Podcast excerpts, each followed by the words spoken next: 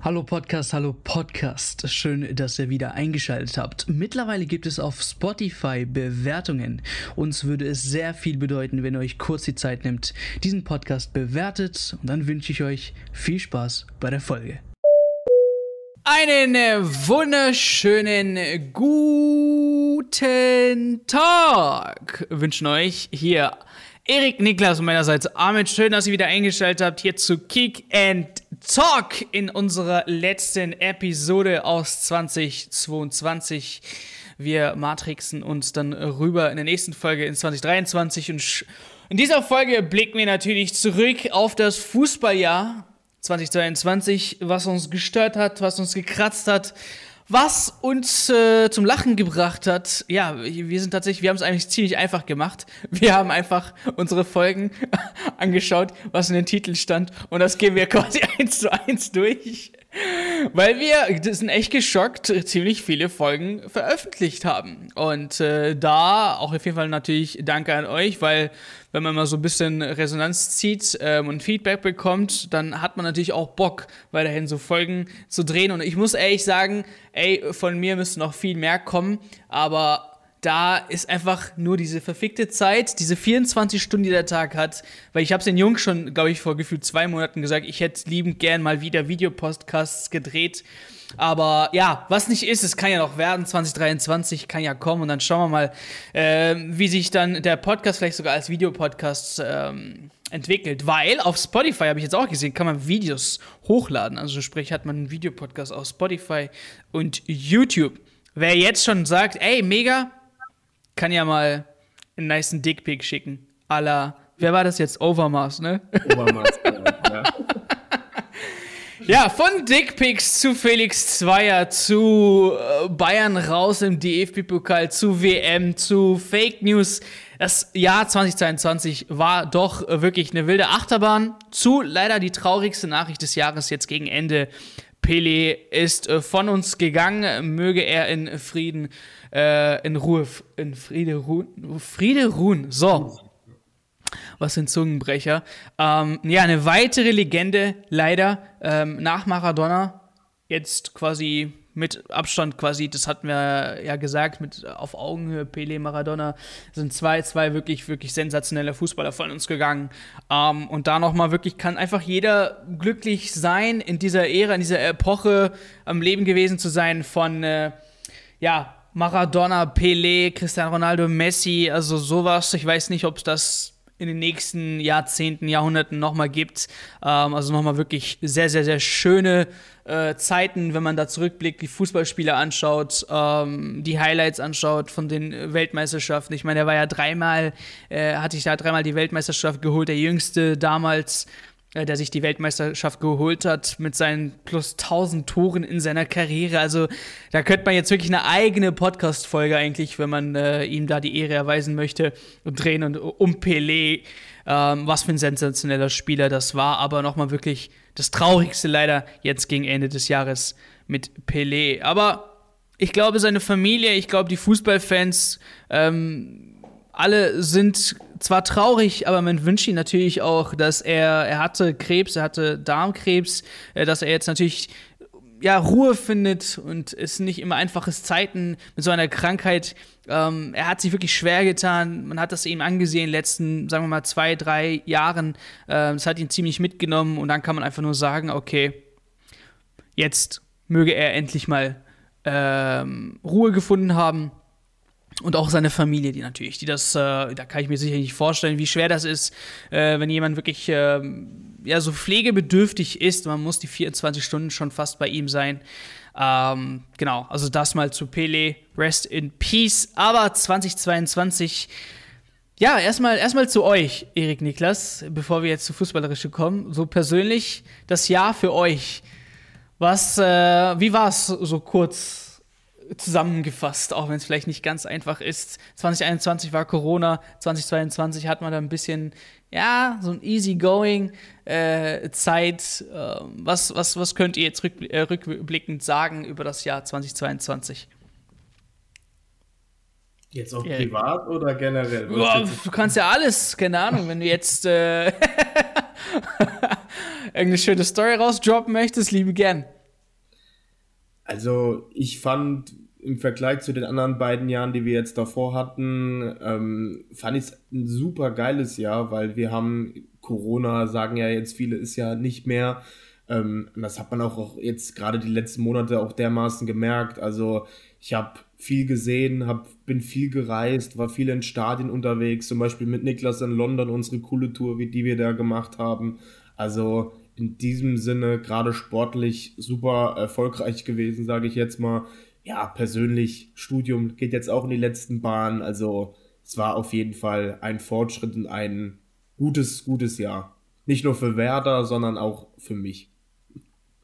Ja, ja, über Werder Bremen kommen wir auf jeden Fall später, weil äh, das, wieder, was, das, was die da angestellt haben, ist auf jeden Fall geil. Geil, geil, geil. So, Niklas ist äh, nach seinem äh, Sturz da. ja, wer, wer, die, wer in der letzten Folge nicht die, äh, die, äh, was hat man noch mal? Ja.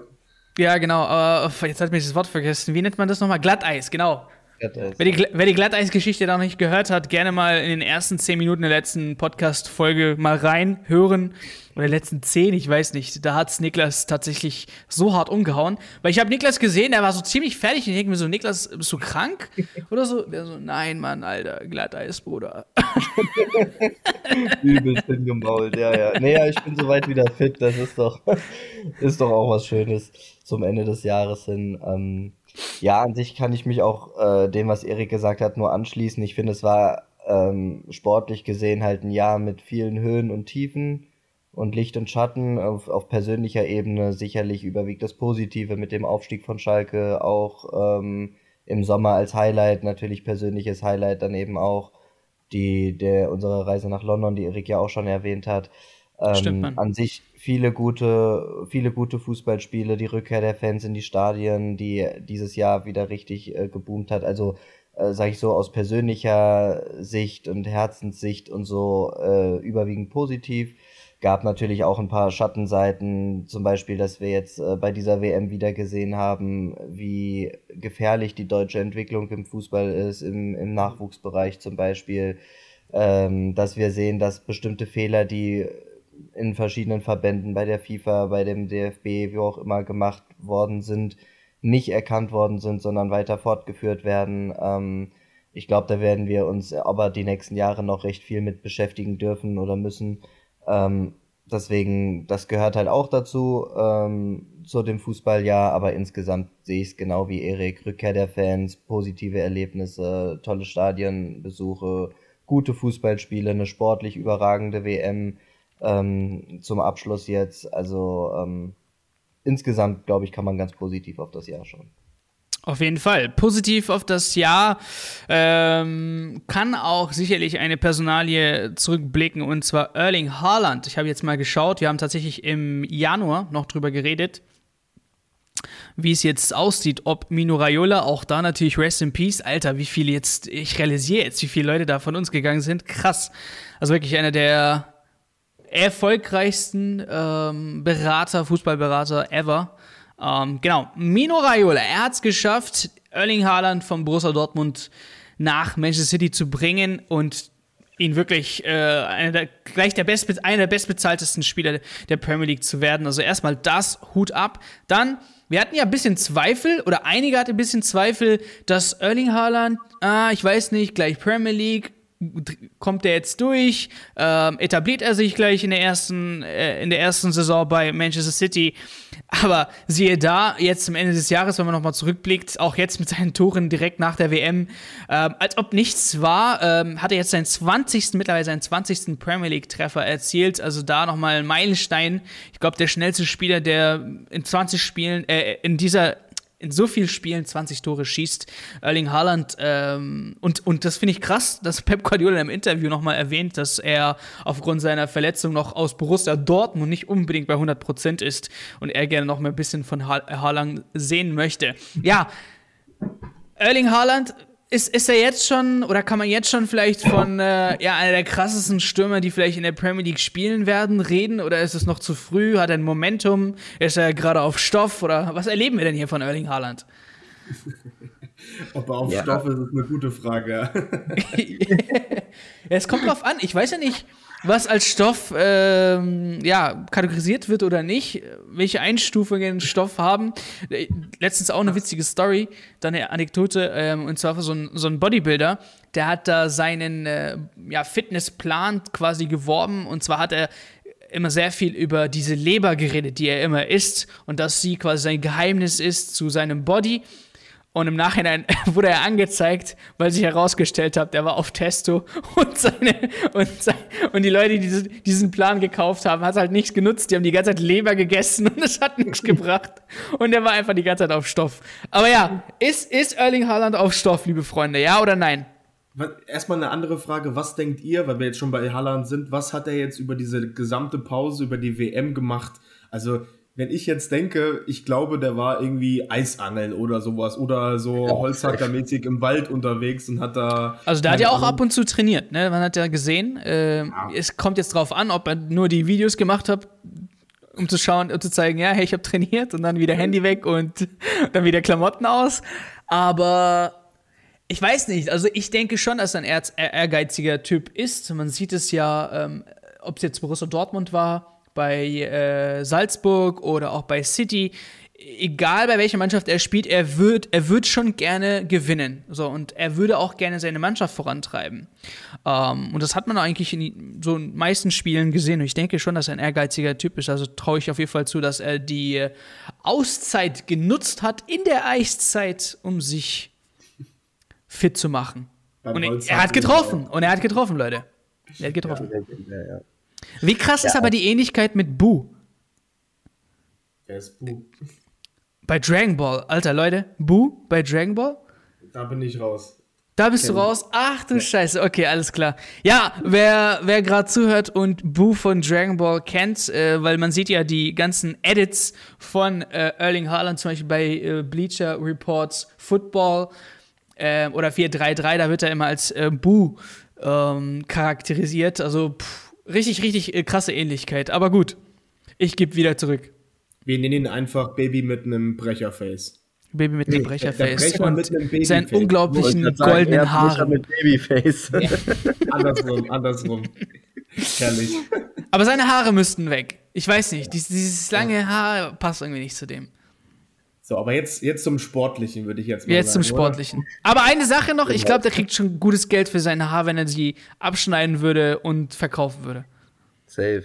Ja. Für Haarpflege glaube ich auch, ja. Ja, ja.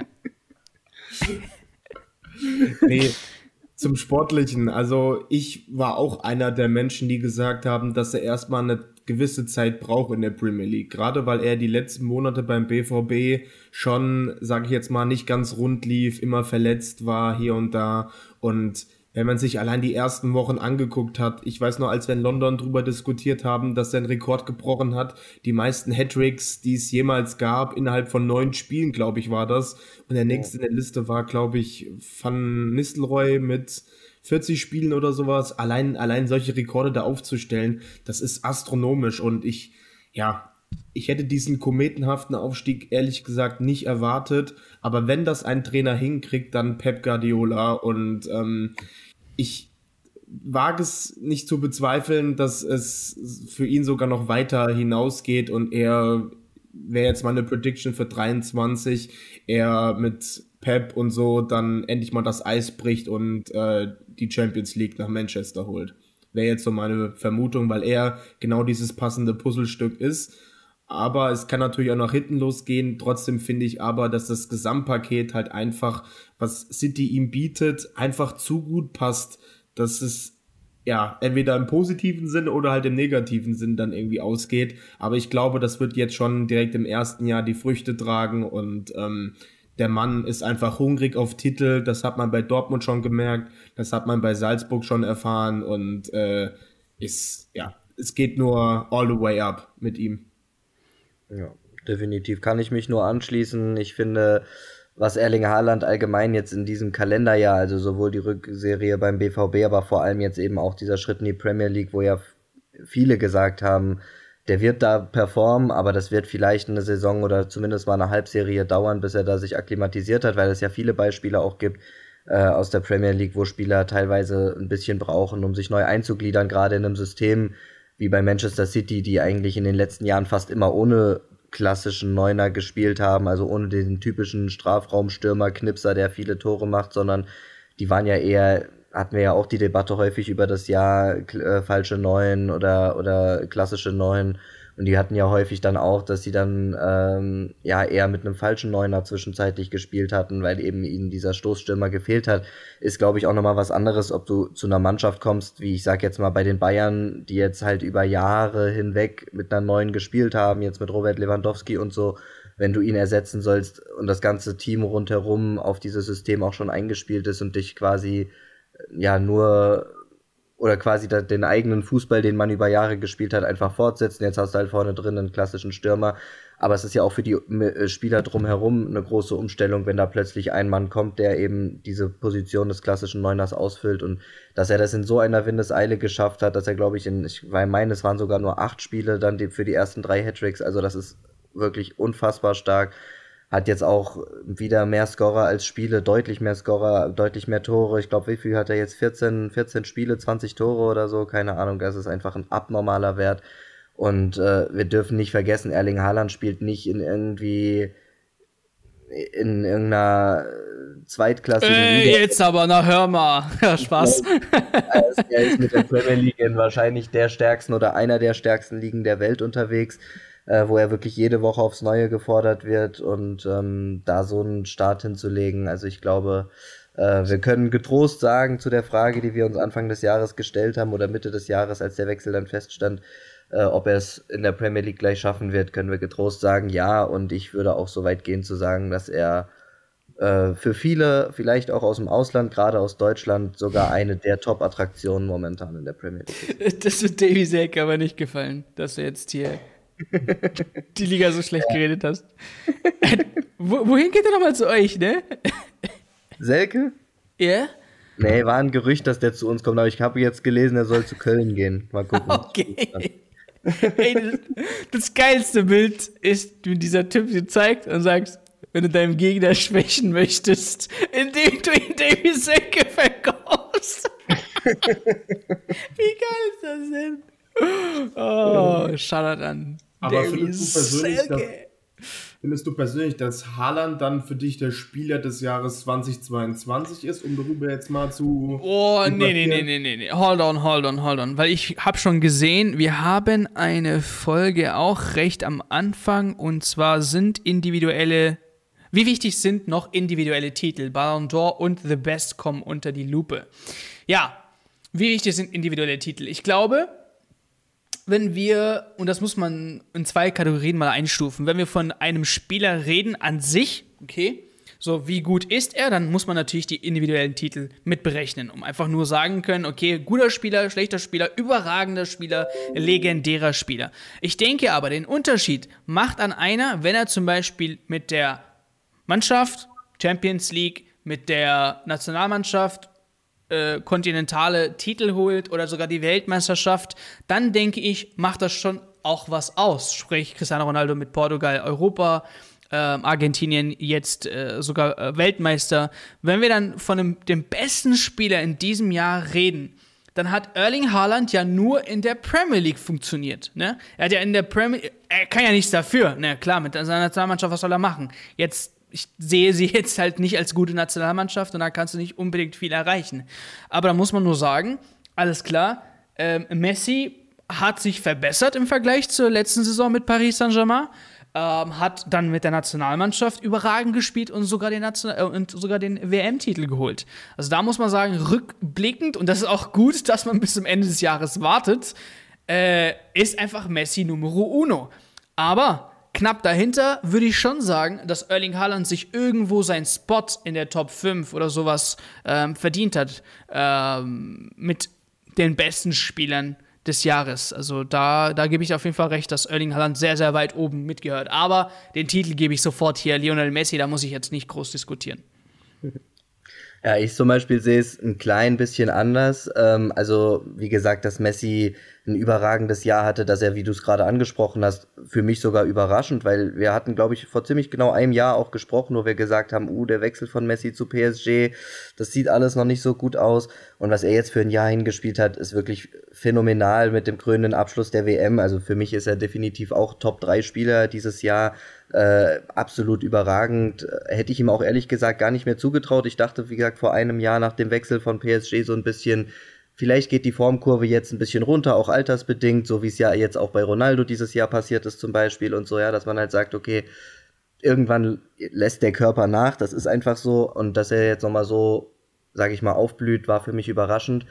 Aber ich zum Beispiel bin halt jemand, ich sage, ich würde jetzt den WM-Titel von Messi nicht als ausschlaggebenden Grund dafür machen, äh, dass er jetzt der beste Spieler des Jahres war, weil, wie gesagt, ein Erling Haaland zum Beispiel hat da ja gar keine Gelegenheit so. Ein Erling Haaland hätte vielleicht, wenn er jetzt Franzose oder Engländer gewesen wäre, hätte er vielleicht auch den Titel mit denen geholt, weil er vielleicht das, das Quäntchen Unterschied noch gemacht hätte, ähm, was diesen Nationen gefehlt hat, zum Beispiel, weiß man nicht. Aber ich, ich persönlich sage zum Beispiel, ich gucke immer, inwiefern oder wo, wo spielen Liga, äh, Spieler, auf welchem, auf welchem Niveau da muss ich halt zum Beispiel sagen, die Premier League ist für mich der Liga deutlich voraus, ohne dass ich jetzt irgendwie die Liga schlecht reden will oder so, aber für mich ist es einfach ein anderes Niveau, ob du in der Premier League performst, weil ansonsten könnte man auch ein Mbappé oder Ja, nee, Neymar ist Fact, ist Fact, also brauchen ja, wir ja auch nicht genau. Und, und deswegen ähm, finde ich, hat er es einfach konstant gezeigt, als junger Spieler mit dem Wechsel so viele Rekorde aufgestellt. Ähm, für mich gibt es einfach kaum einen Grund, der gegen, der gegen Erling Haaland spricht. Ich meine, man könnte natürlich auch noch andere Spieler in die Verlosung werfen. Wenn man jetzt über Titel spricht, könnte man zum Beispiel auch einen Luka Modric nehmen, der mit seinen 37 Jahren die Champions League gewonnen hat, die Liga gewonnen hat, seine Nation mit 37 Jahren als Außenseiter-Nation in Anführungszeichen, gut, die waren vor, vor vier Jahren, waren die auch schon im äh, WM-Finale, aber Kroatien ist jetzt nicht so die Fußballnation, die man vielleicht vor der WM auf der Rechnung hatte, wie Argentinien oder Frankreich ähm, immerhin ins Halbfinale geführt. Also auch solche Spieler könnte man äh, natürlich mit dazu holen. Wobei ich jetzt auch kein Freund bin zu sagen, okay, Luka Modric hat die Champions League gewonnen und die Liga und hat eine gute WM gespielt, deswegen ist er der beste Spieler des Jahres, weil da gehört ja immer ein Team dazu.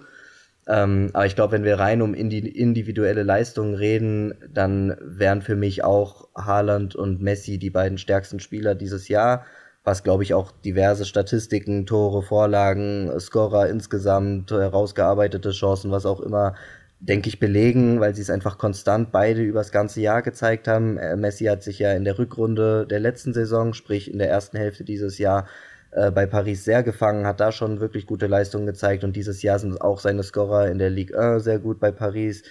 Ähm, insofern äh, sind das für mich auch die beiden Namen, die ich in vorderster Front nennen würde.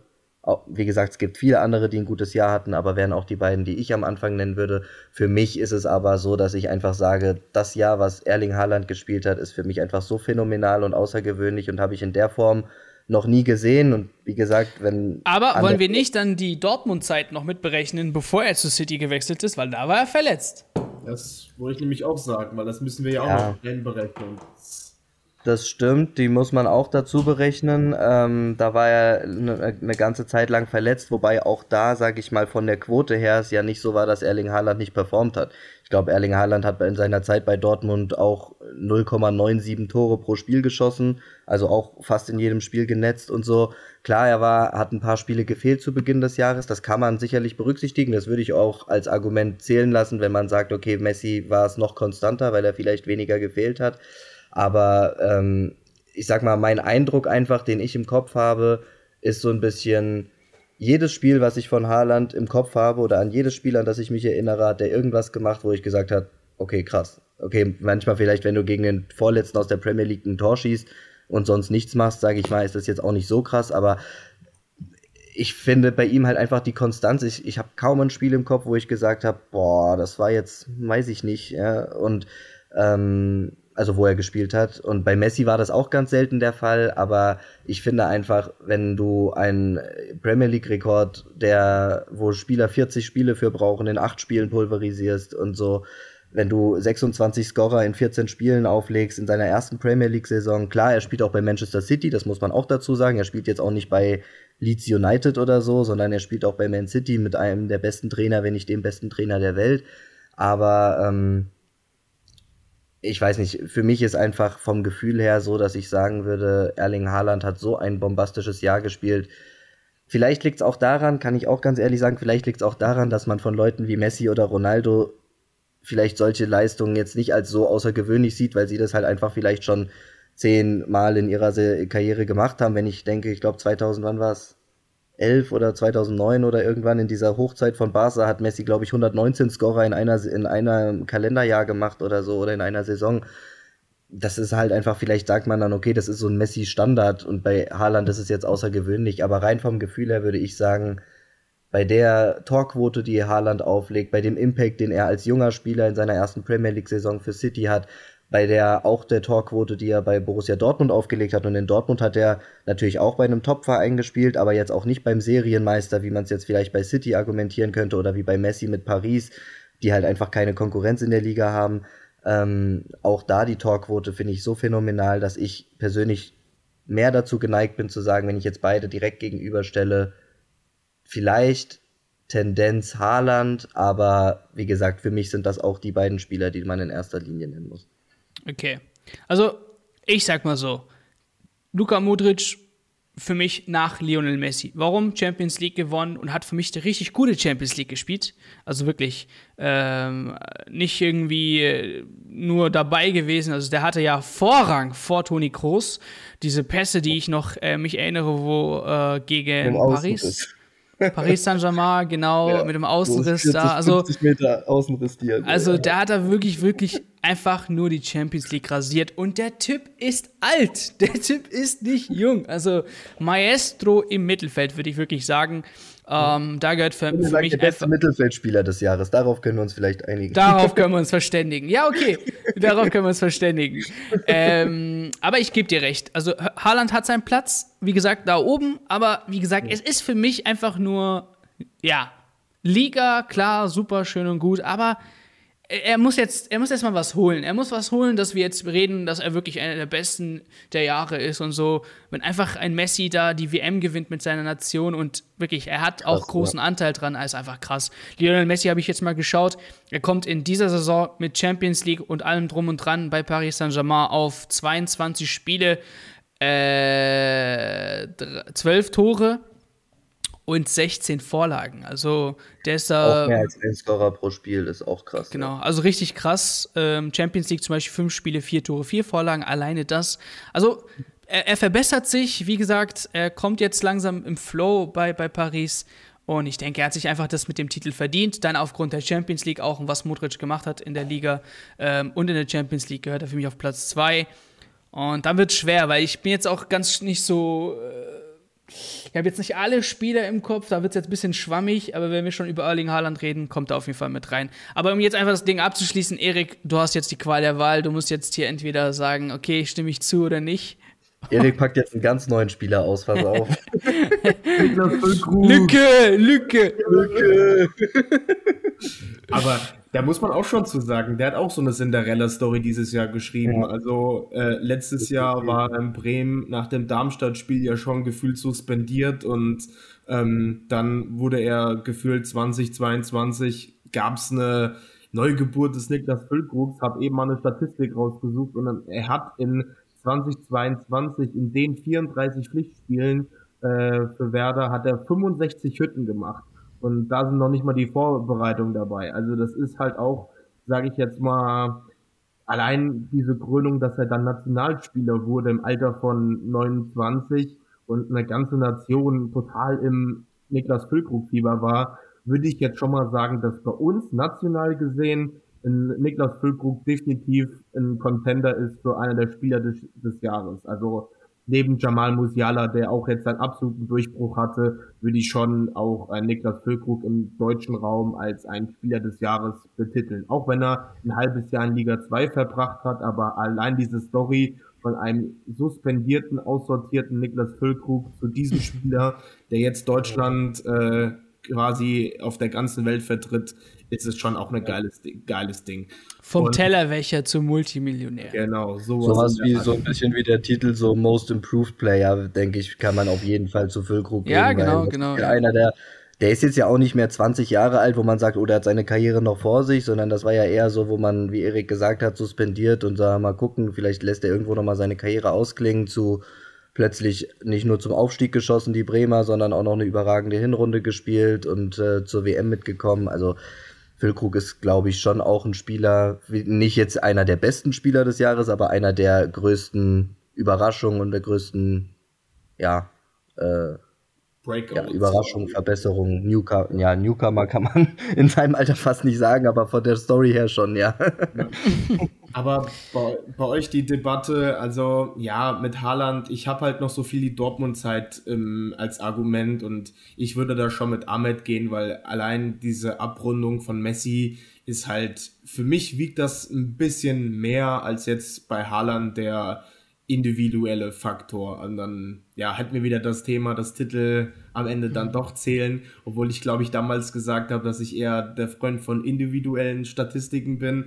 Aber ich finde halt, das gesamte Jahr von Messi musste so einfach enden und für mich ist er deshalb auch der Spieler 2022. Aber. El Dream. Ja, das ist, aber. Äh, Erik hat noch vor der, vor der Folge was Spannendes gesagt. Ähm, und zwar ist Eusebio verstorben und dann hat Cristiano Ronaldo die äh, Europameisterschaft, zwei auch zwei Jahre später, die Europameisterschaft gewonnen, Maradona äh, und dann jetzt zwei Jahre später äh, Messi die WM gewonnen, jetzt stirbt Pelé, also weiß nicht, ob das jetzt dann ein Segen für die brasilianische Nationalmannschaft ist, ähm, da jetzt was zu holen, aber wir blicken mal, in zwei Jahren ist ja dann äh, die Dings, die Copa, Copa wieder. Ja.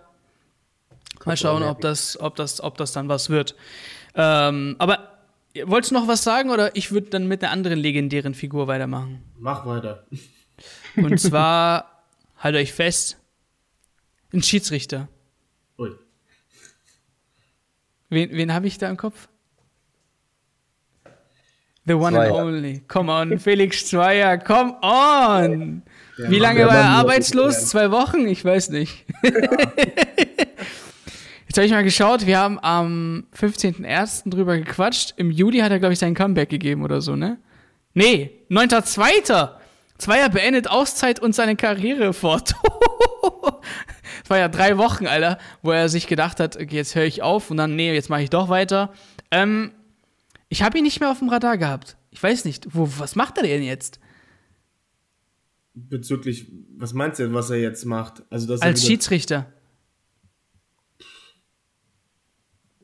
Gell? Ich habe ihn auch nicht mehr gesehen. Wir haben geschrieben, warum. Ja, Zweier hat gesagt, er hört auf. Dann Interview mit Spiegel. Zweier beendet Auszeit und setzt seine Karriere fort. Ja. Drei Wochen. Also wer, wer, wer Zweier gefunden hat, Leute, schreibt uns mal. Er ist Mist. Der ist wirklich Mist. Ähm, das war halt die ganze Debatte damals mit den ganzen Morddrohungen gegenüber seiner Familie. Ich glaube, nach dem Topspiel, wo es so ein bisschen eskaliert ist damals zwischen Bayern und Dortmund, ähm, dass da er eine Auszeit wollte sozusagen. Und ja, er ist ja generell ein Schiedsrichter, der medial schon hier und da mal in den Schlagzeilen war. Ganz früher mit dem Häuser-Skandal war er, glaube ich, auch ein Assistent also deswegen ist man da dieser Personalie ein bisschen vorsichtig. Aber ich meine, der stande sogar die letzten Wochen auch noch auf dem Platz. Also ich, der pfeift auf jeden ja, Fall. Ja. Zweier hat jetzt seit Sommer insgesamt 19 Einsätze gehabt. Ja, gut, das Sieben in der Bundesliga, drei in der Champions League und genau, dann halt okay. zweite Liga. Aber Pokal. krass ist einfach nur, also das ist das sind diese Ghost-Spieler manchmal. Die sind da, aber man merkt es nicht. Und jetzt ist er einfach nur ein Ghost-Schiedsrichter. Aber gut, das war jetzt nur äh, ein kleines, äh, kleiner Vergleich von mir, von einem Weltstar zum anderen. So, jetzt äh, Skandale. Skandale hatten wir auch viele dieses Jahr. Ich, wir haben jetzt äh, angefangen im Februar mit Mason Greenwood, ähm, der jetzt hinter Gitter ist. Wirklich, äh, ich finde, zurück, zurückblickend finde ich wirklich, wie dumm kannst du sein, als ein so talentierter Spieler ähm, deine Karriere so kaputt zu machen, okay? Ähm, also unglaublich, wirklich. Der, der war ja bei Manchester United schon gesetzt gefühlt. Er hat einen unglaublichen Schuss gehabt. Er wurde verglichen mit Van Persie. Ähm, Manu war froh, so einen jungen Spieler bei sich zu haben. Und dann zack, kommt das mit seiner Freundin. Also, er weiß ja auch nicht mehr weiter. Und wir hatten ja auch äh, eine gewisse Zeit ähm, die Info bezüglich Mokoko, dass er auch irgendwie seine Freundin da eingesperrt hat. Ähm, scheint ein Trend gewesen zu sein, keine Ahnung, Anfang des Jahres. Ähm, nicht witzig, aber okay. Karriere beendet. Dann hatten wir das mit Kosuma, äh, mit der Katzengeschichte. Ja. Muss auch nicht sein. So, das sind alles so Geschichten, ich weiß nicht, wie die Profis sich medial heutzutage zeigen. Also klar, so Chatverläufe, die die Freundin dann an die Öffentlichkeit gebracht hat. Das ist aber trotzdem dumm, als ein Profi, ja, sowas, ja, keine Ahnung, dass das nach außen halt quasi kommt. Vielleicht, halt, vielleicht, das, das vielleicht muss man einfach mal Manieren äh, ja. auch äh, in einen gewissen Verein gelernt werden, weil weiß jetzt nicht. Aber dass, dass man bei Kurzuma in seinem Fall, dass sein Bruder ihn dabei filmt, während er die, nach der Katze tritt, also tut mir leid, da kann man sich doch denken, wie die mediale Resonanz ist. Genauso wie Overmars mit seinen Dickbildern, dass das irgendwie an die Öffentlichkeit kommt. Also, oder die, die geile Geschichte mit Pepi und Weinziel fällt mir da prompt noch ein. Das war ja auch Anfang des Jahres, als ein Pepi gewechselt ist und zur Begrüßung der Markus Weinziel ihn, glaube ich, angepinkelt haben soll. Oder wie war das? War, ja, ja, ja, ja. Jetzt kann ich mich erinnern. Ja, aber das war ein Joke. Ja, das war doch nicht ernst, Digga. Halt es, aber es ging rum in den Schlagzeilen, dass anscheinend äh, der in den Kreis musste oder so und dann wurde.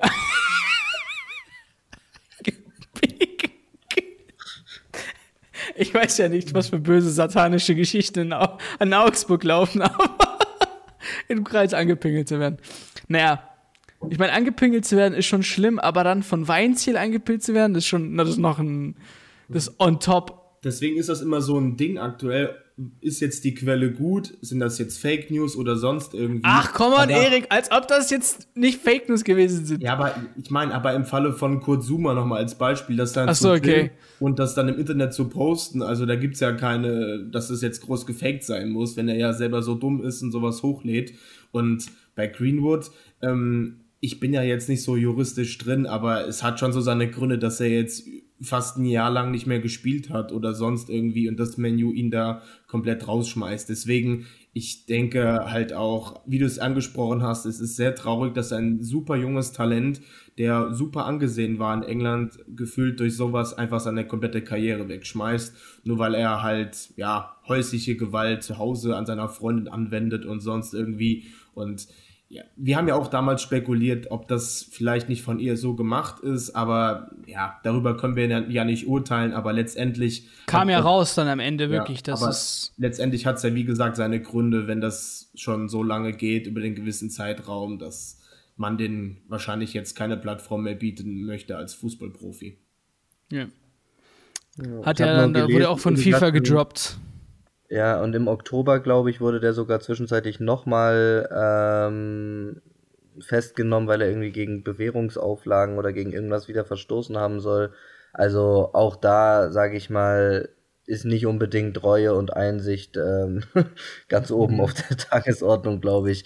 Und das zeigt, glaube ich, schon, dass es eben auch wichtig ist, dass man als Fußballverein bei allem Talent von Mason Greenwood oder so da einfach dann auch sagt, ey, man kann mal Fehler machen, aber irgendwann hat man auch mal ein zu viel gemacht und ähm, ja, ja, deswegen. Jetzt habe ich gerade gesehen, und das ist auch passend, Niklas Süle, A, ist ja zu Borussia Dortmund gewechselt. Wie war's, wie war's dort? Dann hatten wir Max Kruse, der auch ein kurzes Abenteuer hatte, obwohl er mit seinem äh, mit seinem ja äh, die Klasse gehalten hat oder was? Nee, nee, äh, sorry. Als er angefangen hat, wirklich äh, mit, mit, mit Wolfsburg zu spielen, dass sich das Ganze quasi geändert hat ähm, und, und Kruse quasi, äh, wir, wir hatten es diesen Kruse-Effekt genannt, ne? Mhm. Äh, damals auch äh, bei Union ähm, und dann bei Wolfsburg und am Ende hat es nicht geklappt. Jetzt will ich mal einfach nur über ein paar Neuzugänge reden, die jetzt in der Bundesliga gekommen sind. Ähm, später im Sommer natürlich mit Sadio Mané und so weiter, die ganzen Superstars, die reingekommen sind. Aber Lass uns mal. Nehm, nehmen wir mal jeder zwei Spieler, wo er sagt Flop und Top. In, in der Bundesliga-Saison, wo ihr sagt, äh, okay, der hat mir gefallen. Äh, ich gebe euch Vorrang, bevor wir jetzt hier wieder Namen klaue. ähm, lass, mal, lass, lass, lass mal Niklas anfangen. Wer für jetzt dich. Nur Bundesliga oder? Nur Bundesliga, genau, nur Bundesliga. Boah, jetzt im gesamten Kalender Im gesamten Kalenderjahr oder in Im der ganzen Saison? gesamten Kalenderjahr. Also quasi Ja, Rückrunde letztes Jahr, Hinrunde dieses Jahr. Egal, wer dir jetzt einfach spontan im Kopf einfällt. Da, gut, da gibt's einige, muss ich mal überlegen. Ähm, ja, also ich würde sagen, insgesamt übers Jahr gesehen, ähm, zu den Flops würde ich schon zum Beispiel den du, den du eben genannt hast, Max Kruse zählen. Nicht rein sportlich, weil der eine gute Rückrunde letztes Jahr hatte. Aber wenn ich überlege, was er bei Union Berlin aufgegeben hat, welche Rolle er dort hatte, welche, also wie er dort integriert war und so, würde ich sagen, sein Wechsel nach Wolfsburg war mit das Falscheste, was er machen konnte. Klar war dann auch ein neuer Trainer da und so, konnte er jetzt nicht unbedingt was für. Ähm, aber würde ich auf jeden Fall sagen, dass es tendenziell schon eine der schlechteren Entscheidungen während dieser Saison war. Ähm, oder während dieses Jahres war. Ähm, eine positive Entscheidung würde ich sogar von, von den Namen, die du eben genannt hast, Niklas Süle auch dazu zählen, weil ich finde, der hat sich bei Borussia Dortmund sehr gut entwickelt. Er- Echt? Hat er der, ja, okay, ich finde, krass. der hat ja auf der Rechtsverteidigerposition direkt jetzt einen Stammplatz auch. Also hat ja Meunier den Rang auch abgelaufen. Der war ja verletzt, aber ähm, er soll auch nach wie vor, so wie ich das gelesen habe, ähm, da zum, zum absoluten Stammpersonal weiterhin zählen. Und bei Bayern finde ich, ähm, dass er eben in dieser Rolle, glaube ich, in dieser Saison, also ab Sommer, keine Chance gehabt hätte, weil ich glaube, Upamecano ist einfach zu stark dieses Jahr. Ähm, dazu mit Hernandez und mit Delicht, den sie geholt haben, glaube ich nicht, dass Niklas Süle da viel Spielzeit gesehen hätte. Ähm, und, und auch auf Rechtsverteidigerposition hatte man ja Pavard, den man auch noch für innen möglich einplanen könnte, hatte man aber mit Masraoui ja auch noch nachgelegt. Ähm, deswegen glaube ich, dass es für ihn keine schlechte Entscheidung war, zum BVB zu gehen, äh, was jetzt seine, seine Spielzeit und seine Spielpraxis betrifft. Ähm, für mich absoluter Topmann, kann man jetzt natürlich erst seit Sommer bewerten, aber für mich äh, der Shootingstar jetzt auch in dieser Saison absolut äh, Randall Kolomuani von der Eintracht. Ähm, das war für mich ein ganz, ganz starker Transfer, den die Eintracht da gemacht hat und für mich momentan einer der vielleicht jetzt nicht unbedingt rein von der Leistung her, aber von dem Preis-Leistungs-Verhältnis, von dem, was man vielleicht vor der Saison erwarten konnte und so weiter, würde ich sogar sagen, Top 3 bis Top 5 Spieler in dieser Saison. Ähm,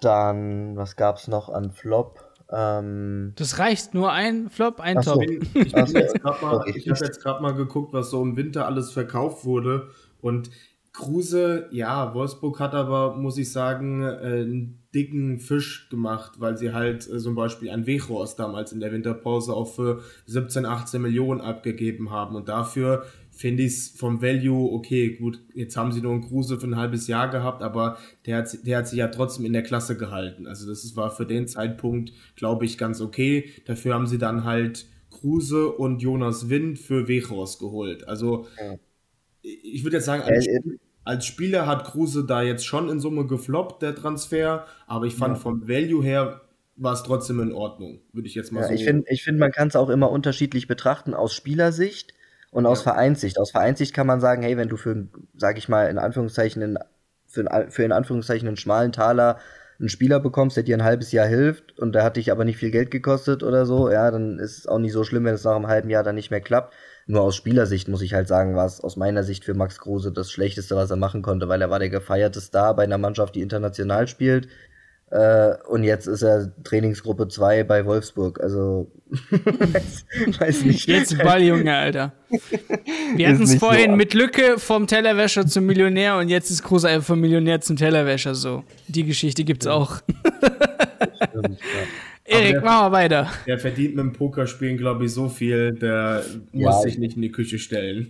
Angst Gut, haben muss er, sein, glaube sein, ich, nicht. seine Freundin muss auch fett shoppen, also wird auch nicht ganz witzig. ja, aber ich bin jetzt mal die ganzen Wintertransfers durchgegangen. Also als großen Flop, wo ich mir vielleicht ein bisschen mehr erhofft hätte, wäre zum Beispiel ein äh, Marvin Friedrich, damals von Union zu Gladbach für die Summe von 6 Millionen. Finde ich jetzt auch klar, da, da hat er damals halt ein schon ordentliches Hoch, aber ich finde bei Gladbach ihn nach wie vor nach einem Jahr immer noch nicht so hundertprozentig angekommen und gerade der Abgang mit Ginter, ähm, da wirkt die Gladbacher Abwehr auch nicht immer so sattelfest und er ist jetzt auch nicht so unbedingt der Pfeiler, finde ich. Und das wäre jetzt so der einzige Wintertransfer, wo ich sage, der ist enorm gefloppt. Ansonsten musste ja halt gefühlt im Sommer, ja, was die Bayern da betrieben haben, grundsätzlich würde ich jetzt schon mal wieder als top bezeichnen. Sowas wie äh, Grafenberg, das kann man jetzt auch noch nicht so hundertprozentig beurteilen oder das als Flop bezeichnen. Aber selbst so Spieler wie Masraoui, die jetzt nach der WM super interessant sind für viele, den vorher für einen Schnappi zu holen, ähm, ein Delicht, den sie da für die Breite noch haben, das ist alles grundsolide.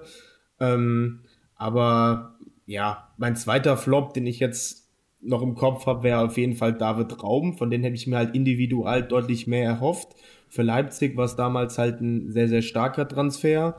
Ähm, aber für ihn individuell war das jetzt nicht unbedingt gerade, ja, er kann sich jetzt so auf großer Bühne beweisen, hat von Valverde auch mal ordentlich einen, einen Karma-Moment bekommen. Vielleicht erinnert euch dran, wie er äh, gegen Valverde schön provoziert hat und dann hat Valverde das Ding schön in die Latte äh, äh reingeschweißt dann später und hat er schön vor ihm provokant gejubelt.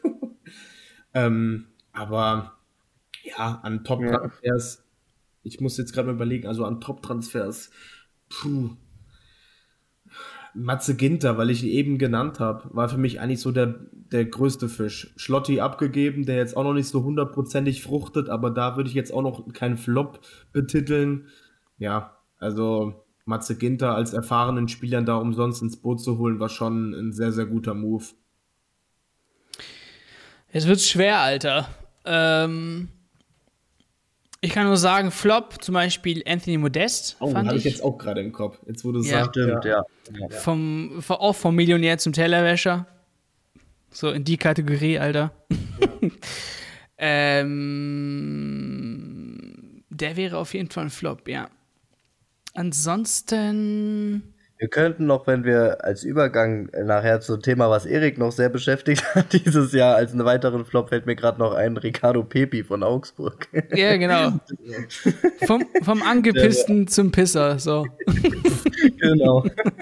Vom Pisser zum Angepissten, oder wie? Keine Ahnung. Ähm, genau, ich blätter mal gerade ein paar Namen durch, aber ansonsten wäre das auch ein großer Flop für mich eigentlich. Modest. Aber gut, ich muss ja eigentlich nur einen. Dann ja. hätte ich ja meinen Job erledigt mit einem äh, Tellerwäscher. Ansonsten. Ich finde Flops ein bisschen oh. leichter zu beurteilen als, als Top. Ja, Flops also ist. Ja, Top, Top, Top ist halt so. Da gibt es ganz viele. Zum Beispiel da jetzt mal Richtung Stuttgart Mavropanos. Ich, ich liebe ihn einfach nur. Ähm, der, der, der ist wirklich. Äh, der, der, der einer der kleinen Lichtblicke beim VfB Stuttgart momentan. Der carriert die ganze Abwehr beim VfB. Der carriert echt, nicht nur, auch die Tore eigentlich. So. Ja. Äh, ganze Flop können wir natürlich hier auch unsere Traditions Traditionsliebe, äh, äh, die ganze Hertha-Mannschaft eigentlich reinschmeißen. Wow. Da müssen wir doch eigentlich, ja, ich wollte gerade schauen, Alter. Wir haben gar nicht mehr gegen die Hertha geshootet. Jetzt wird mal eigentlich wieder Zeit hier. Ja, weiß nicht, wie viel Geld noch verbrannt werden soll, aber es tut sich nichts. Ähm, da kannst Holter du auch so. von Schalke ist auch noch ein Flop. Für anderthalb genau. Millionen weiß ich jetzt nicht. Schalke, hat, Schalke hat kein Geld für gar nichts, aber anderthalb Millionen für Poldi, das war auf jeden Fall stark. Ja. Yeah. ähm, ansonsten top, Musiala, klar. Ja. Vielleicht der beste Spieler der Bundesliga, aber das ist jetzt nicht so schwer. Äh, man kann sagen, dass ähm, Gravenberg vielleicht auch ein Flop. Der, bis jetzt ja, zumindest. Bis jetzt. Er hat leider nicht die Spielzeit bekommen, von daher weiß ich jetzt nicht, ob er, ob einfach Julian Nagelsmann nichts in ihm sieht oder ja, er einfach nur ein bisschen Spielzeit braucht. Ähm, Sadio Mané würde ich jetzt nicht top sagen, sondern normal ist angekommen, oh. hat Tore gemacht, ist jetzt auch nichts Überragendes gewesen.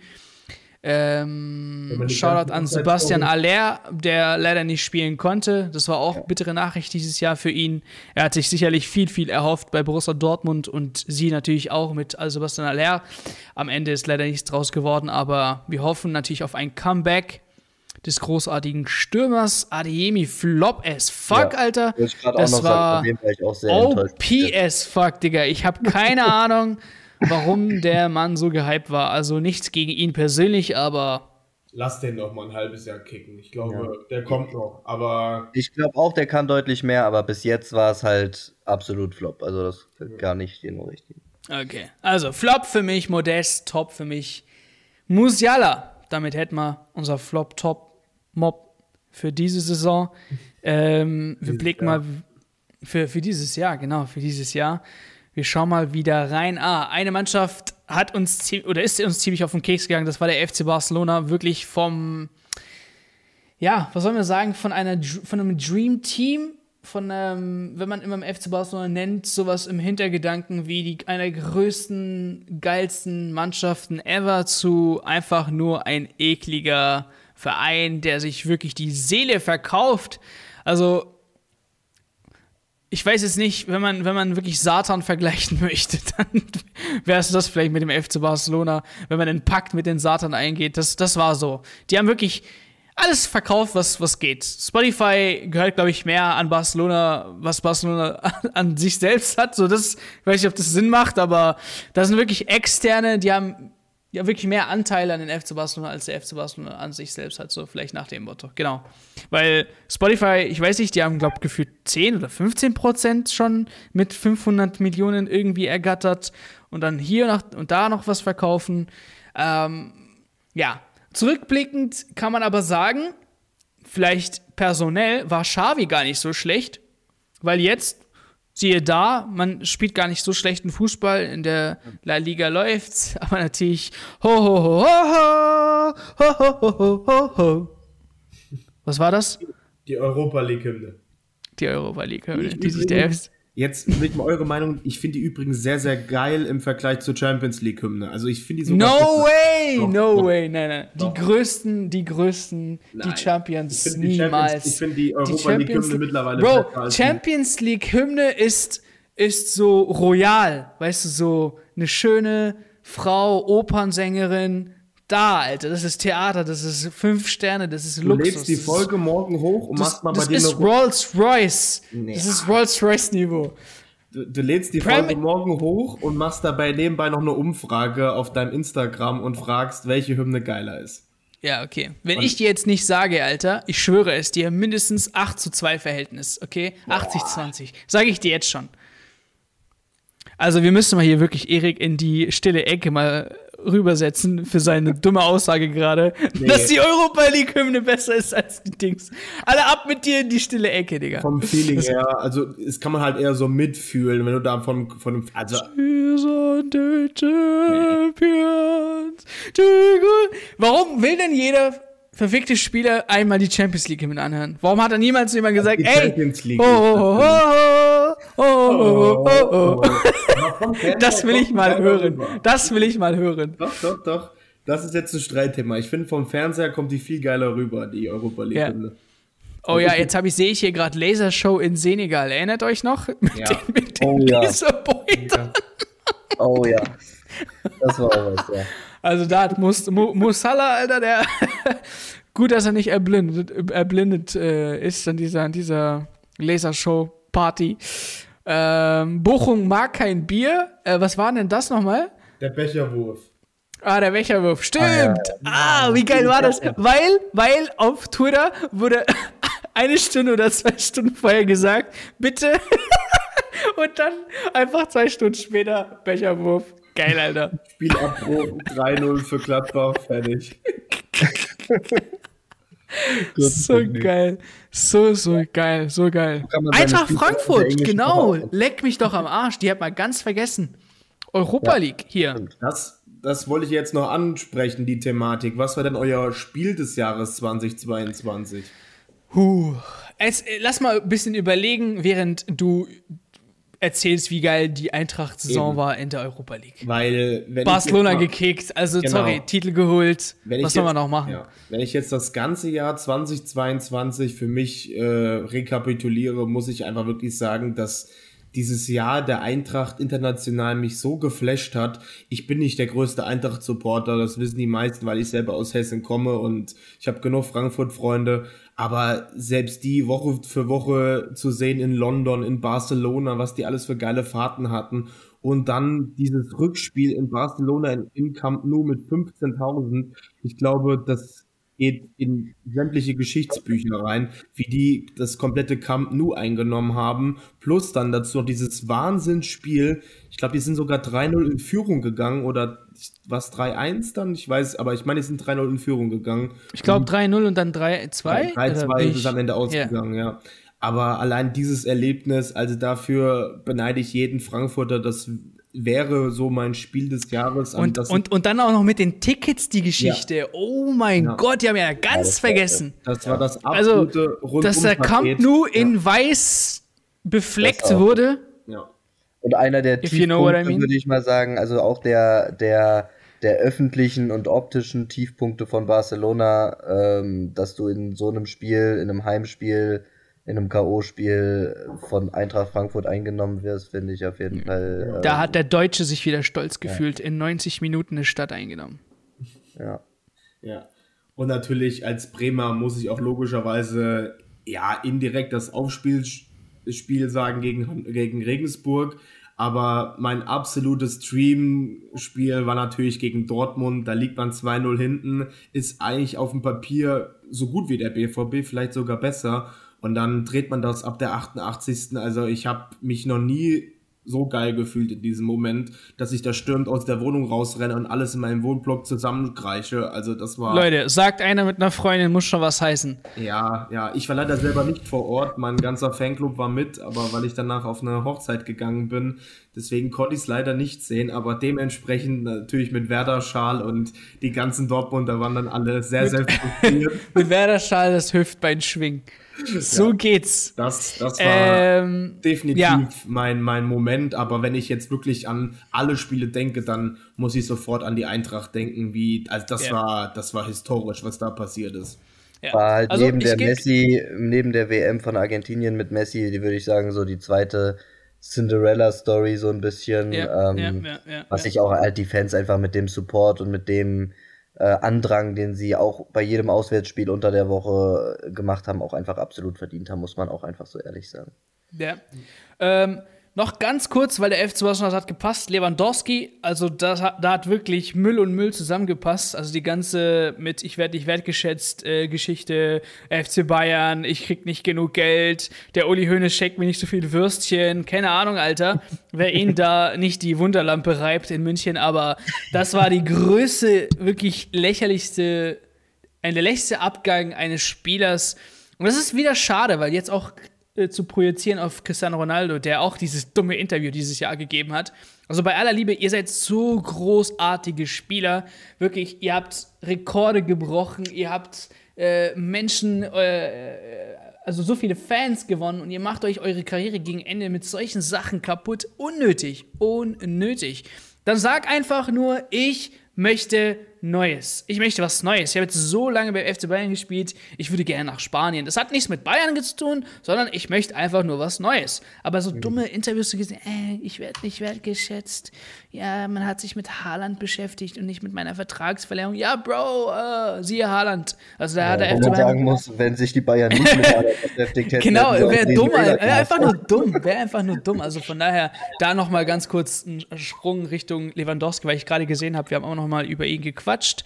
Aber zurück gebe ich dir recht, das war mit Eintracht Frankfurt dieses Jahr international. Äh, das waren einfach nur geile Spiele. Geile Spiele. Man hat es ja gar nicht erwartet, aber dann irgendwann mal, okay, jetzt Achtelfinale, was, jetzt ein Viertelfinale, oh, Halbfinale, oh, Finale, what the fuck, was geht ab? Und dann, ja, also da muss man auch wirklich sagen, dass der Glasner, auch noch richtig großen Props an den, an den Trainer, äh, als wir diese Triple-Trainerwechselgeschichte hatten mit Marco Rose, Glasner und wer war es noch? Ähm, hier, der, der neue Dortmund-Trainer, wie heißt er nochmal? Nee, nee, der davor war. Der davor. Das war Rose? Rose. Rose, okay, Rose, Glasner und wer war noch Hütter, der dritte? Hütter. Adi Hütter, der natürlich, der Adi Hütter, genau. Dass er sich da wirklich ähm, einen Namen gemacht hat in Eintracht Frankfurt. Nur nicht dieser Typ, der Bürgermeister hier von Frankfurt Feldmann.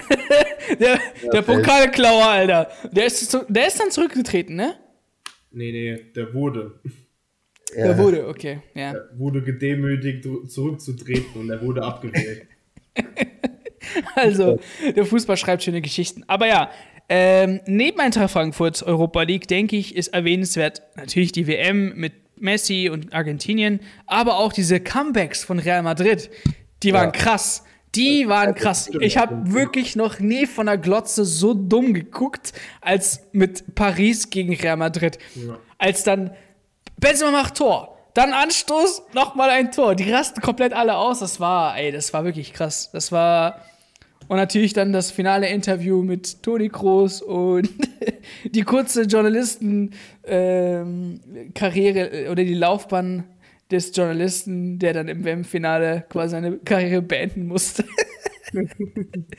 er hat ja. gefragt, also nochmal ganz kurz auch Kontext hier, ähm, er, äh, er, hat dann Toni Kroos vor dem Mikro gehabt und hat ihn gefragt, ja, also ihr habt zwar die Champions League gewonnen, ne? Aber das war ja nicht euer bestes Spiel, ne? also, da hat der Toni Kroos gedacht, okay, jetzt lernt er mir gleich was bei, aber okay, höre ich mal zu, was er sagt. Ja, es war nicht euer bestes Spiel. Ihr habt Liverpool nicht in den Griff bekommen. Und da muss ich schon sagen, wenn man jetzt so zurückblickt, also wirklich, da hast du dir als Journalist nicht unbedingt äh, geholfen, wenn du einen Champions League-Sieger, egal ob er verdient oder nicht, fragst, ja, war jetzt nicht euer bestes Spiel, ne? Also geht schon besser, Toni. Was sagst du? Was willst du von mir? aber so Toni halt mit legendären. So sagt, willst du mich verarschen? Das ist auch so typisch deutsch erstmal.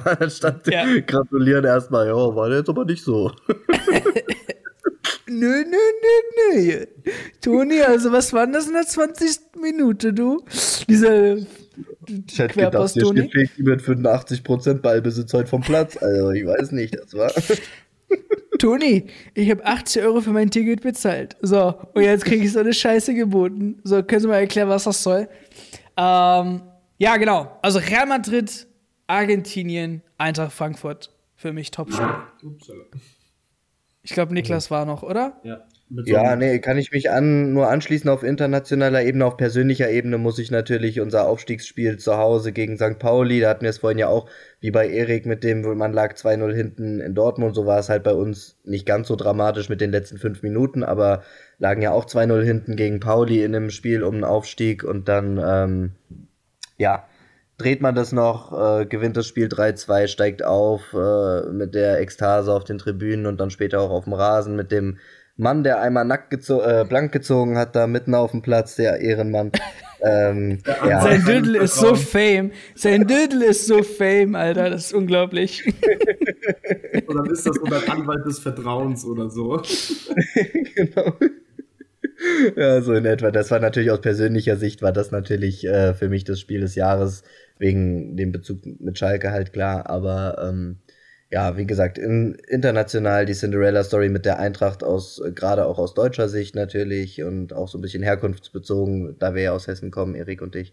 Ähm, aber ja, Real, die WM.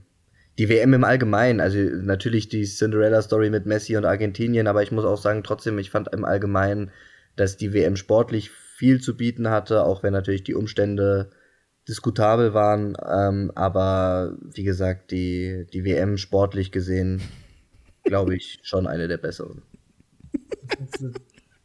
das ist, der nackte, das ist der nackte Mann.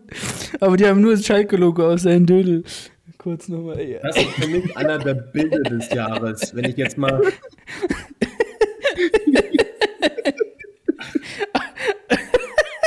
Und nochmal das Video. Ja, herrlich. Oh ja. Aber das Geile ist, da kommt jemand und macht so irgendwie an, an seinem Dödel. Also, das ist unglaublich. Oh Mann, oh Mann. Hat ihm da die Flöte gespielt, ja. ja. Danke, Schalke, Alter, für sowas. Ey, das ist doch scheiße. Jetzt hab ich ähm, die Folge gefunden, und zwar Fragen, die man Toni Kroos nach einem Finale unbedingt stellen muss. Und da weiß ich, da weiß ich, dass ich letztes Mal mit euch ähm, auf Twitter ganz viele Fragen gefunden habe zu, zum Thema bezüglich Theonie Groß. Und da haben halt voll viele User, glaube ich, in den Kommentaren irgendwie krasse Fragen rausgelassen. Äh, und wir haben uns einen Arsch abgelacht. Aber ich finde sie jetzt leider nicht. Sonst hätte ich euch vorgelesen. reinhören für alle, die Bock drauf haben. Genau, ja. Ja, äh, ich finde sie leider nicht. Ich hätte mir das vielleicht vorher anhören müssen, damit ich es euch äh, ja vorlesen kann. Ich habe jetzt keinen Bock nebenbei das Ganze anzuhören, um euch das dann zu erzählen. Aber was ich zum Beispiel noch habe, jetzt mit Schalke, das war eins der Bilder des Jahres, fand ich. Ich habe noch ein, ein Scheißbild des Jahres und das ist, wie ein Kevin Campbell die Red Bull-Dose in den DFB-Pokal reinkippt. Also ah, er hätte ja. innerlich wirklich einfach brechen können, als ich dieses Bild viral gesehen habe, weil ja. Bilder des Jahres Erik mit Opel Plastik. Schale. auch legendär. ja, auch, auch ein sehr historischer Moment nach einer langen Nacht. das war das mit dem DFB-Pokal und ja. die Red Bull-Dose. Das war für mich ein absoluter Minusmoment in dem, in dem Moment, weil dafür hätte ich den Fußball wirklich. Uh, nee, da, das war kein schöner Abend für jeden Fußballromantiker wie mich hier zum Beispiel. Ja. ja. Oh, ich hab's gefunden. Weitere Fragen an Toni Kroos waren noch, warum konnten Sie in Paris Ihre Heimstärke nicht so umsetzen? 90 Minuten kein Tor von Ihnen. Wie ist das zu erklären? ja, Maschine halt. Aber das ist das Beste. Nur 1-0, was bedeutet das fürs Rückspiel?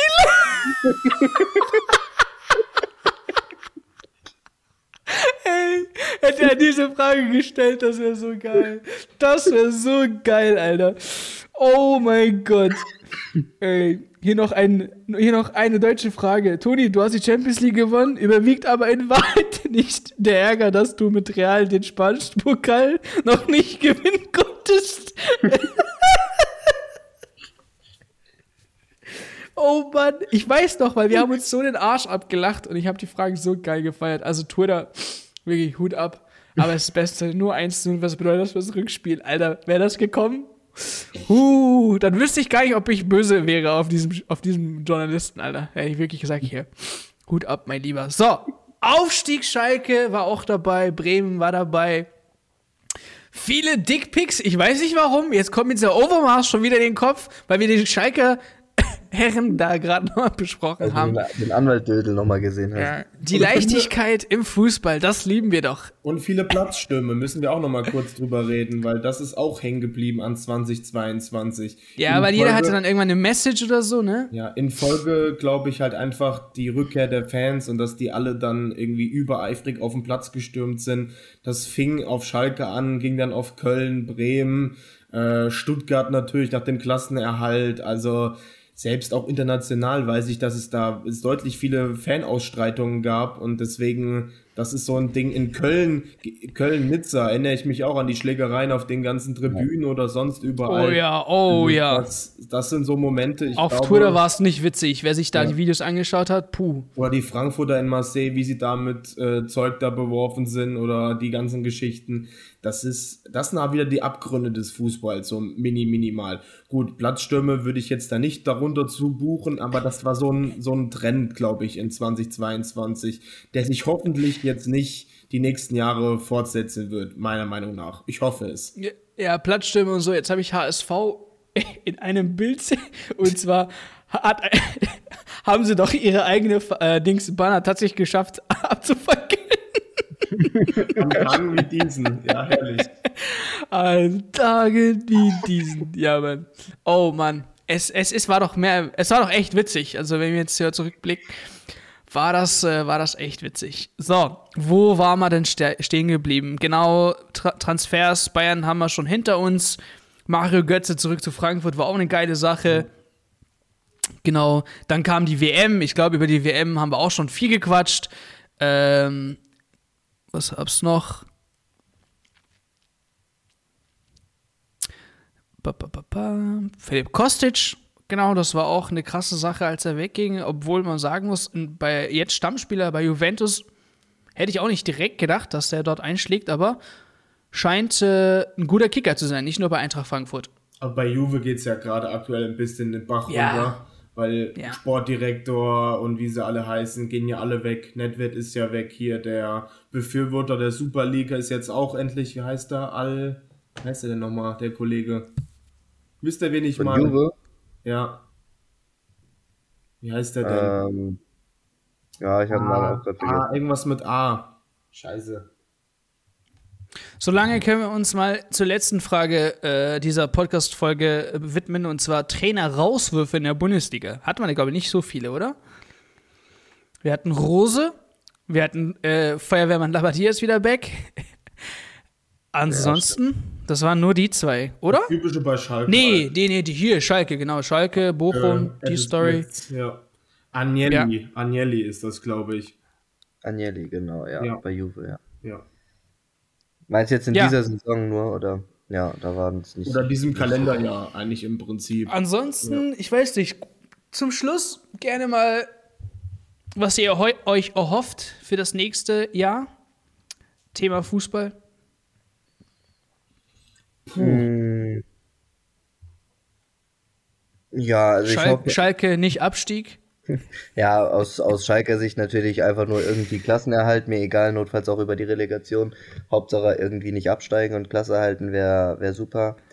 Ähm, ja, ansonsten hoffe ich, dass allgemein im Fußball, nicht jetzt nur, weil wir das jetzt die letzten Wochen wegen Thema DFB hatten, sondern allgemein beim Fußball oder im Fußball wieder viel mehr der Trend auf die Jugend gesetzt wird.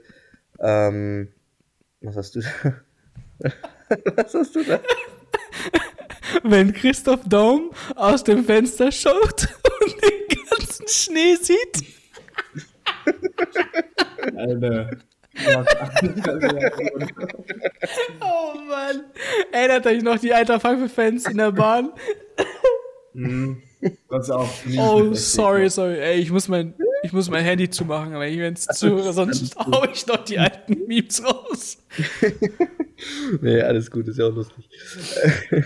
ähm, ja, wie gesagt, also für Schalke wünsche ich mir einen Klassenerhalt. Ich wünsche mir für den deutschen Fußball im Allgemeinen nicht nur DFB, sondern eben halt auch ähm, oder vor allem eben in den Vereinen, dass der Trend noch mehr hingeht zur Jugendförderung.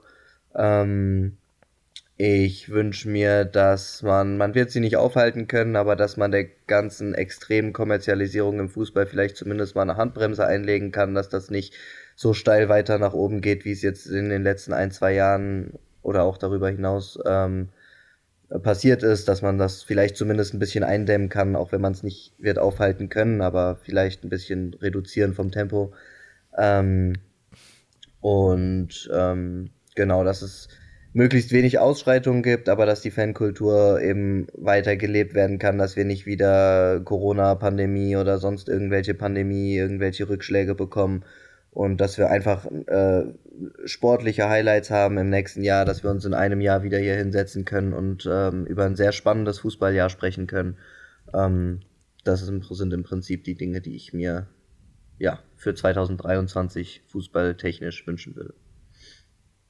Ja, in den meisten Punkten stimme ich da Niklas eigentlich schon überein. Gerade das Thema Fankultur, da hoffe ich halt, dass die, äh, ich war ja selber damals dabei im, im, im Extrembeispiel damals in Wolfsburg, dass die Polizei halt da einfach so Sachen unterbindet oder sonst irgendwie, darauf hast du einfach gar keinen Bock und ähm, das macht so ein bisschen diese Fußballkultur auch phasenweise kaputt. Das war so auch einer meiner Minusmomente, die ich hatte dieses Jahr, wo ich mich einfach echt gefragt habe, bist du jetzt hier ein, ein, Hamster im Käfig oder was? So behandeln sie einen, weißt du, dass du halt eingeschlossen bist so und du kannst jetzt nicht mal aufs Klo gehen oder sonst irgendwie. Und da habe ich mich schon hinterfragt, so wie weit kann das jetzt hier noch gehen? Und das alles nur ausgehend von Polizei und Staat, weil wir alle nur zum Fußball gehen wollten, ist halt schon, sage ich jetzt mal, ein Unding und dass es da vielleicht ja Entwicklung geben wird seitens Polizei, seitens Staat und naja, solche Themen halt, Kommerzialisierung ist natürlich da auch ein großer Begriff. Und ich hoffe halt, dass es auch endlich mal ein Umdenken bei der FIFA gibt, aber das wage ich zu bezweifeln. Ich meine, diese neuen Veränderungen, wie sie jetzt den Fußball spannender machen wollen oder sonst irgendwie, darüber haben wir auch zig Folgen aufgenommen wie man den Fußball neu revolutionieren kann. Es gibt gute Sachen, wie zum Beispiel eine Glock oder eine rote Flagge wie in der NFL. Ich finde, damit kann man das Spiel ein bisschen flüssiger machen. aber es gibt auch absolut beschissene Regeln, wie jetzt bei der nächsten WM, wenn das so bleibt mit diesen Dreiergruppen oder dass man da jetzt alles aufstocken muss, ist alles nur im Sinne der Kommerzialisierung und das finde ich halt einfach als Fan dieses geilen Sports einfach nicht schön und ja, das sind so meine Punkte und natürlich ähnlich wie Niklas, mein Verein soll einfach nur die Klasse halten und ähm, weiterhin geilen Offensivfußball spielen und dann bin ich auch einigermaßen zufrieden. Werder Bremen, lebenslang grün-weiß. Ja, ja. ja, also ich sag nur, ich setze nur ein Amen dahinter und äh, und dass ja, wir uns endlich mal im nächsten Jahr sehen. Ja, Mann, das wäre, wie gesagt, das wäre auch geil. Jetzt müsst ihr mir endlich mal schreiben, wie es bei euch im Januar bezüglich Urlaub aussieht. Ich habe es euch schon geschickt, aber ihr Eiersacker hab da jetzt noch nichts gemacht, aber das klären wir dann auf jeden Fall noch. Äh, genau, ansonsten an der Stelle, glaube ich, rede ich hier im Namen äh, von Niklas und Erik, wenn wir ein riesen, riesen Dankeschön sagen. Äh, danke an 2022.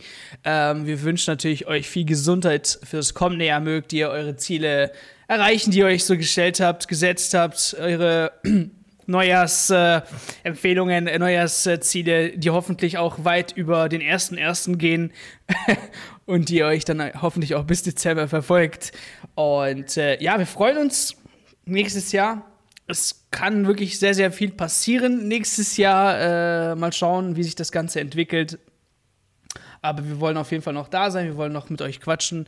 Und äh, genau, was auf euch zukommt, das werdet ihr dann auf jeden Fall hier hören oder vielleicht sehen. An der Stelle danke nach Erik, Niklas. Einen guten Rutsch. Fall nicht hin, Niklas. Also Rutsch. Einen guten Rutsch. Ne? In Arsch stecken, Junge.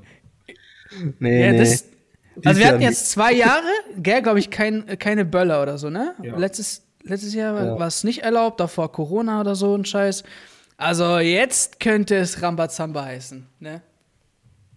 Die schlimmste war, ich hatte als kleines Kind die Rakete äh, in meiner Hand, hab sie angemacht und wusste nicht, dass man loslassen soll.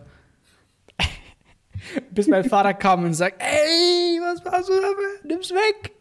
Und dann ganz kurz losgelassen, fünf Meter weiter entfernt hat es geplatzt. Also wer weiß, welche, was, was schiefgegangen wäre dabei. Okay. So, muchas gracias. Guten Rutsch ins neue Jahr. Schöne Zeit mit eurer Family. Wir hören uns. Das war Kick and Talk 2022. Edition am 30. Dezember. Hört ihr wahrscheinlich aber auch noch kurz davor. Also, bis dann. Mach's gut. Ciao, ciao.